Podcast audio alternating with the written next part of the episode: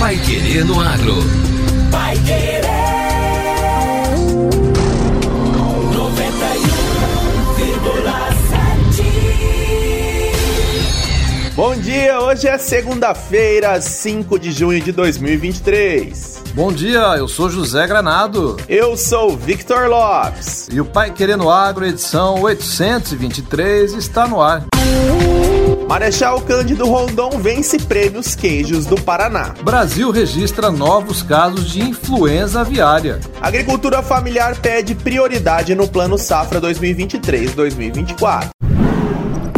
Pai Querer no Agro. Oferecimento: Sementes Bela Agrícola 10 anos. Qualidade, segurança e produtividade. E AgroAtlas Londrina, a maior rede de aplicações com drones do Brasil. Promover a transformação no campo é o que nos move. Com a missão de multiplicar sementes de alta qualidade e performance, a Bela Sementes conta com uma moderna estrutura para a produção de sementes de soja e trigo. Há mais de 10 anos no mercado, a Bela Sementes investe em tecnologia e inovação na multiplicação e tratamento de sementes. Saiba mais em belasementes.com.br. Bela Sementes, qualidade, segurança e produtividade. Um pequeno produtor sozinho é apenas um pequeno produtor. Mas quando ele se junta a Cocamar, ganha força para crescer. Se o cooperado cresce, a cooperativa cresce. Foi assim que a Cocamar se transformou na cooperativa número um do Brasil. E é assim que ela vai continuar crescendo por muitos anos. Cocamar 60 anos. Cooperado e cooperativa crescem juntos. O drone do agro chegou a Londrina com o melhor da tecnologia de aplicação, eficiência e sustentabilidade através de soluções que aumentam a produtividade e protegem sua lavoura contra cigarrinhas, lagartas, pulgões e outras pragas. Tenha o melhor custo-benefício com a tecnologia da maior rede de aplicações com drones do Brasil. AgroAtlas Londrina. Telefone 43 9 91 36 0400. Pai Querer no Agro. Pai Querer. O Jornal do Agronegócio. 91,7. O parmesão da frimeza de Marechal Cândido Rondon foi o grande vencedor do prêmio Queijos do Paraná. Outros 98 concorrentes, entre 323 inscritos, levaram uma medalha para casa.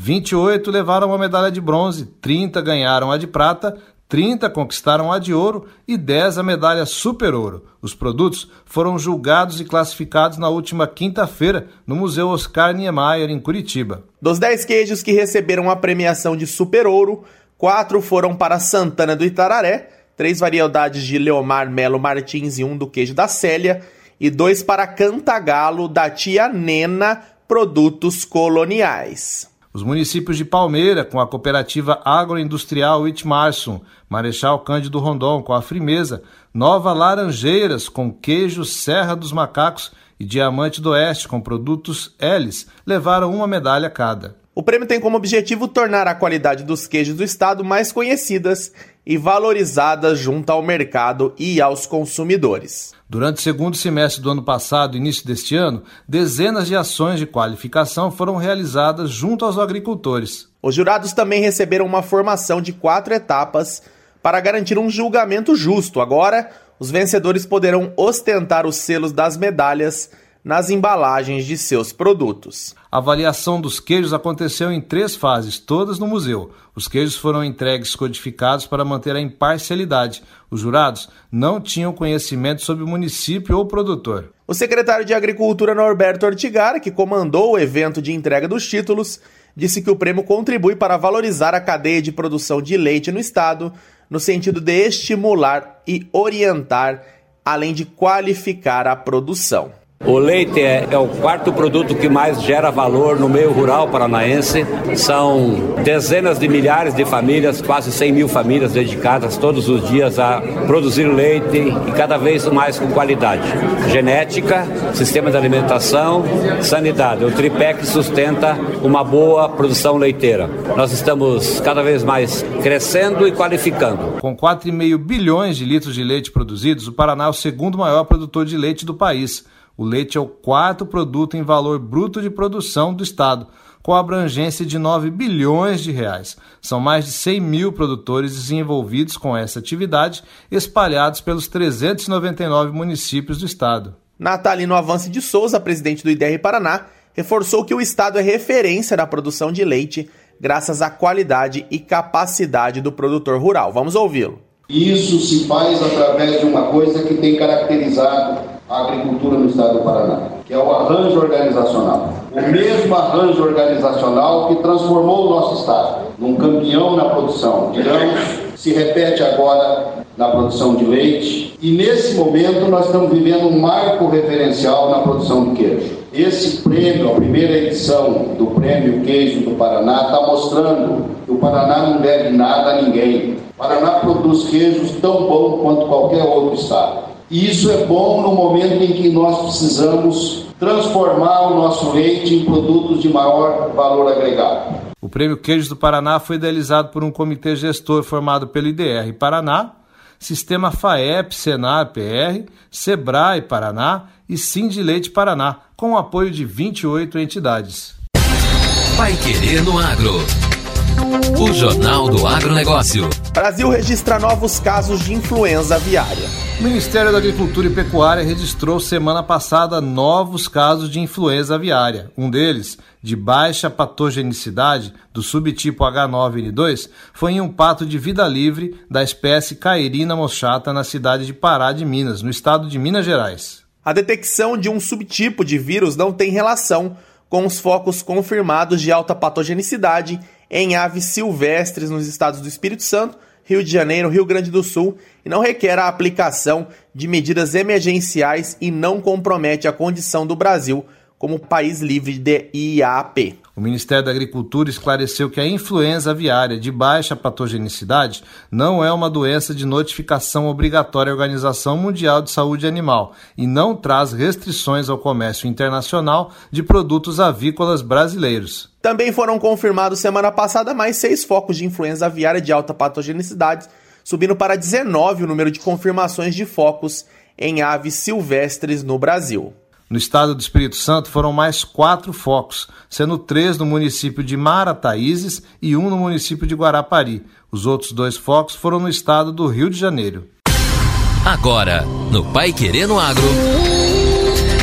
Destaques finais. A agricultura familiar pede prioridade no Plano Safra 2023-2024. Representantes de entidades da agricultura familiar têm cobrado mais incisivamente o governo federal para que o setor tenha prioridade na construção do Plano Safra 2023-2024 e na distribuição do orçamento para a equalização dos juros do crédito rural. Diante da dificuldade da equipe econômica para encontrar espaço orçamentário para bancar a subvenção aos juros dos financiamentos agropecuários a partir agora de julho, uma liderança ouvida pelo jornal Valor Econômico defendeu que o governo exclua médios e grandes produtores do benefício e que a equalização seja direcionada apenas para a agricultura familiar. Neste ano, a agricultura empresarial ainda teve mais de 3 bilhões de reais para equalização. A nossa opinião é que a agricultura empresarial tem que ser zero tem que tirar os 3 bilhões de reais deles e trazer para nós e alguns médios produtores, dependendo do que produz, disse o dirigente.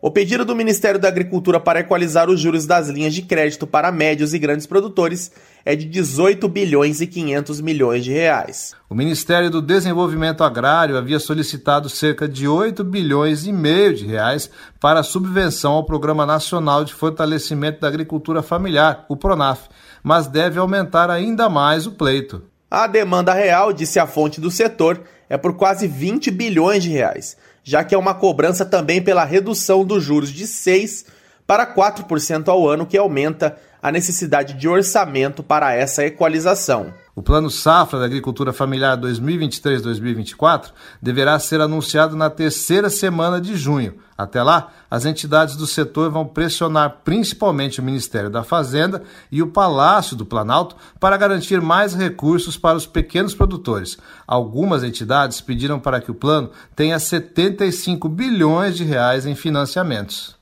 Existe uma bronca também com o valor cobrado no Programa de Garantia da Atividade Agropecuária, o ProAgromais, espécie de seguro rural obrigatório para quem acessa o Pronaf. As alíquotas para a produção de itens como cebola, frutas, arroz e feijão aumentaram significativamente na última safra.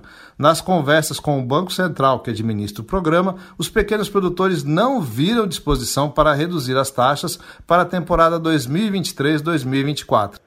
Há pedidos ainda para aumentar substancialmente os orçamentos para assistência técnica e extensão rural de 300 bilhões para 1 bilhão e 800 milhões e do programa de aquisição de alimentos para 2 bilhões de reais. E termina aqui a edição desta segunda-feira do Pai Querendo Agro. E continue com a gente aqui na 91,7 e acompanhe mais notícias do agro em nossos boletins e também ao longo de toda a nossa programação. Até amanhã!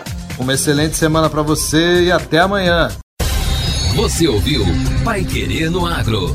Pai Querer. O Jornal do Agronegócio.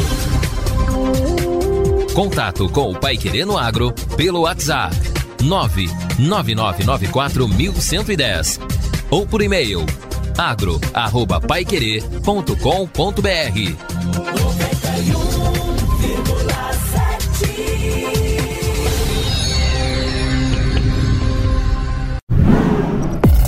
Querer no Agro. Oferecimento: Sementes Bela Agrícola 10 anos. Qualidade, segurança e produtividade. E AgroAtlas Londrina, a maior rede de aplicações com drones do Brasil.